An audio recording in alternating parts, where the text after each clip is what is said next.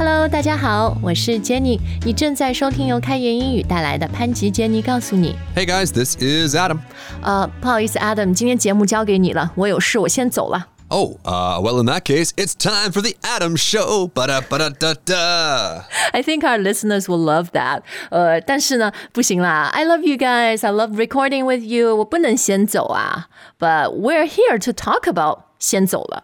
Oh, well, that's kind of a coincidence. Yeah, so as someone who spent a long time learning Chinese, I personally have found that phrase to be very, very useful because it's so natural. 对，比如说，呃，下班的时候，你要跟同事们说，我先走了。 Mm, yes, okay. So I remember before Jenny, we used to be in an office together, and I was always really proud to say this phrase. It made me feel very local to look at all my coworkers and say, "Oh, oh, oh, no, 先走了, bye bye, bye bye, bye bye." But yeah, the, how do we express that naturally in English? Mm, right. I was just about to say, but when we moved the office over to Vancouver, I never once use a phrase like that. There, instead, I just say, "All right, guys. Well, I'm out of here. I'm leaving. See you later." Okay, yeah, I think the key really is 呃，就 native speakers 不会说 I go first， 因为首先从语法上这个就很奇怪，对吧？ Yeah, exactly. The word first here really doesn't fit with English grammar or English logic.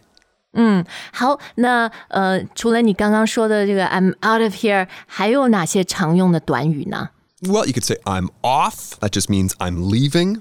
呃、o f f 就是 to get off work 那个下班 O F F 对吧？ Yes, in this situation, but we could also use the phrase in different situations and it would still mean the same thing. I'm leaving. Okay, so you can say I'm off，然后呃，你刚刚还说什么？I'm I'm out of here， I'm out of here. Yeah, that's right. 就也是我要出去，我要走了的意思哈。呃，还有呢？ Well, you could say I'm heading out. 啊，对，to head out 也是 you're leaving，right？ You got it. 好，那除了刚刚这些说法呢，其实 native speakers 还特别常用的一个结构就是 I've gotta 怎么怎么样，或者 I'm gonna 怎么怎么样。 Yes. Okay. So I've gotta here means I must. I I have to. In other words, so we could say something like, "Ah, sorry guys, I've got to run." 这里的 run 不是说你真的要去跑步啊，而就是走的意思。 Exactly. Or another phrase that's really really similar is "get going." I've gotta get going. Okay, also I'm I'm leaving now，对吧？我先走了。呃、or even I'm gonna hit the road。 Oh yes, I love this phrase and I love this song. 而且我发现，特别是如果你家离公司比较远啊，什么又有堵车，我就我先走了，不然等一下堵车太严重。I'm gonna hit the road now。 Before traffic gets too bad. Exactly. So that one should be pretty easy to understand. I've got to do something. Or remember, guys, native speakers sometimes don't pronounce the V and it's just I got to get going. But we also use the phrase I'm gonna. Gonna，其实它的意思和那个呃 gotta 是一样的，就是我现在要去做这件事情了。 Well, this one is actually interesting, Jenny, because gonna is short for going to. And as you guys know, going to is a way we can talk about the future. But here we're actually using the future to talk about right now. I'm gonna go. 哦，但是 it's happening now 是吧？不是说我还要再再逗留一个小时再走，like I'm leaving in the next minute or so。 Exactly. So all the phrases we just used, we can use again. Ah, I'm going to get going. 对，就直接后面加那个动词或者动词短语就行了。 Exactly. Like that old favorite of ours hit the road, Jack. I'm going to hit the road. 好，那所有刚刚我们学到的这些短语，是不是基本上不管什么 situations 场景，比如说下班啊，或者一堆人吃饭，那你要先走了，都都可以用。 Exactly. Exactly. 总之，大家记住，do not say I go first, I'm going first，就 first 好像不会出现哈。 Yeah, exactly. Exactly. First really is not going to show up in these situations. 但我们我们中文很喜欢用先怎么怎么样啊，所以除了那个先走了，还有一些场景可能就是你老板说你不能先走，留下来加班，and that means you will be late for your dinner party。然后你就只能跟你的朋友说：“哎呀，你们先吃，别等我。老板，老板不让我先走。 Mm, okay. Okay. So eat first. Yeah, I'm guessing no. 就是 it also doesn't sound right to me. Mm, well, remember not too long ago, Jenny, we did a show about weddings? Yeah. This phrase makes me think about a wedding. Like the bride and groom, they will eat first, then oh. the parents will eat next, and blah, blah, blah, blah, blah, blah, blah. So this just makes me think about an order who eats first. But if I'm telling my friends not to wait for me, I'll probably use a different phrase go ahead. 啊，Go ahead 就是你们先开始做这件事情，对吧？你们先开动。So you guys go ahead, don't wait for me. 你们先吃，对，别等我。 Right, or you guys go ahead and start without me. All right，就是呃，我不在也没关系。总之，大家就 don't don't wait for me. I don't want to hold everyone up. 不想让大家都等着，然后肚子很饿，对吧？ Oh, you're so kind, Jenny. 因为我经常这样啊。 呃可能是不是说我经常迟到，so I'm always sending messages like you guys go ahead, please start without me. I'll be there in a minute. 但没关系，只要你最后来买单就行，我们还是爱你的。 oh, that's the game, eh?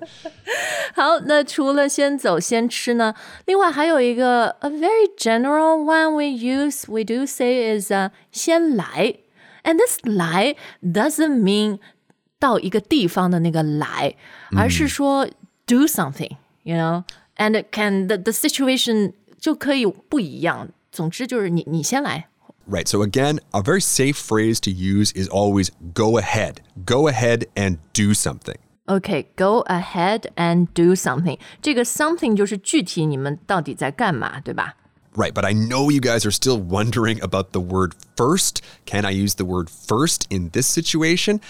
It might be okay, but this is pretty general. Like, I, I kind of need a more specific situation. Like, if two people are at the door at the same time, I would say something like, uh, you go first.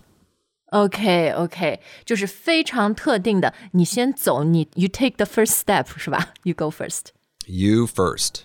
啊，哦，you first 也行。哎，this reminds me of something that happened to me just the other day。就是呃，我我在外面走路嘛，然后后来在我后面有一个男士，他其实是示意说让我先下楼梯，and he said something like, "Oh." I follow you. I will follow you. 后来我当时第一反应我有点害怕，because I'm thinking, why is he following me? Why does he want to follow me? 他为什么要跟着我？后来我才明白过来，哦、oh,，no no no, he was being very kind, very gentlemanly，就说女士优先，你先走。 Right, he was being gentlemanly, but perhaps his words were not gentlemanly enough. 对，因为对于 native speakers 来说，这样的这种场景，你先走，呃，不太会用 I follow you or I'm following you，那个让人家听到真的就是说我我要跟随你，我要尾随你的那个意思。 Right, 我是跟踪狂.呃，对对，或者我 I you know I'm lost，我不知道怎么走，so I will follow you。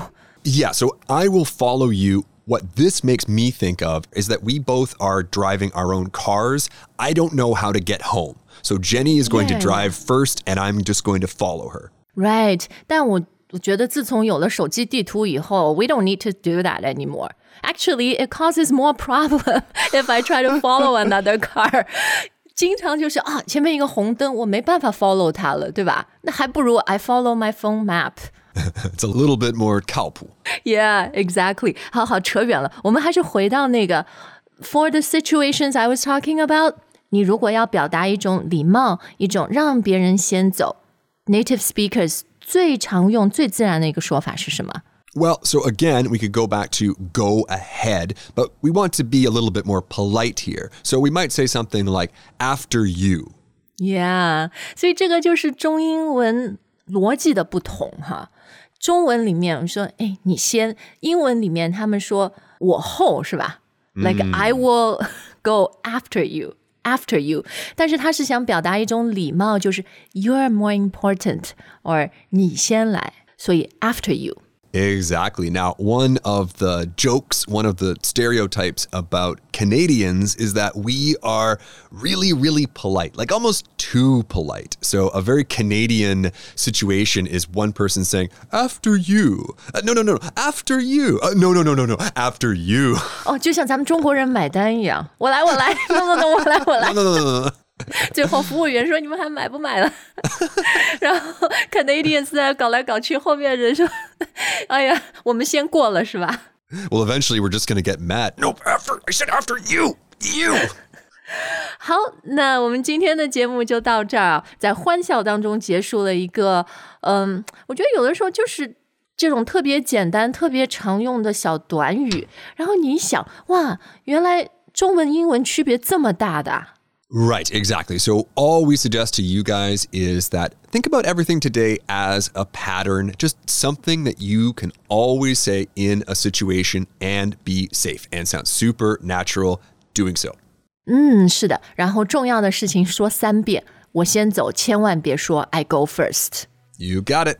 好，那我们两个是真的要先走啦，对不对 Oh, yeah, it's time to hit the road. Well, Jenny, ladies first, ladies first, after you. ？Thank you, Adam。感谢大家的收听，我们下次再见。 All right, guys, bye for now.